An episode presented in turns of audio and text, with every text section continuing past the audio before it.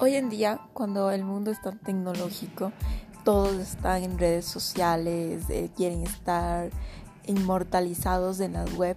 Entonces he decidido también dar mi paso, no quedarme atrás, ir con la corriente y no contra la corriente, claro, de una forma social, no ideológica. Entonces vamos a ver un poco de todo, vamos a hablar de todo lo que nos viene a la cabeza, filosofía, deportes, política, extraterrestres, el mundo en general.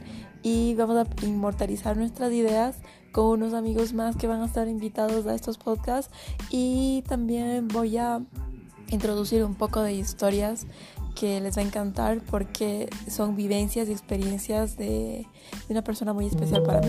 Entonces Va a estar bien chévere todo eso.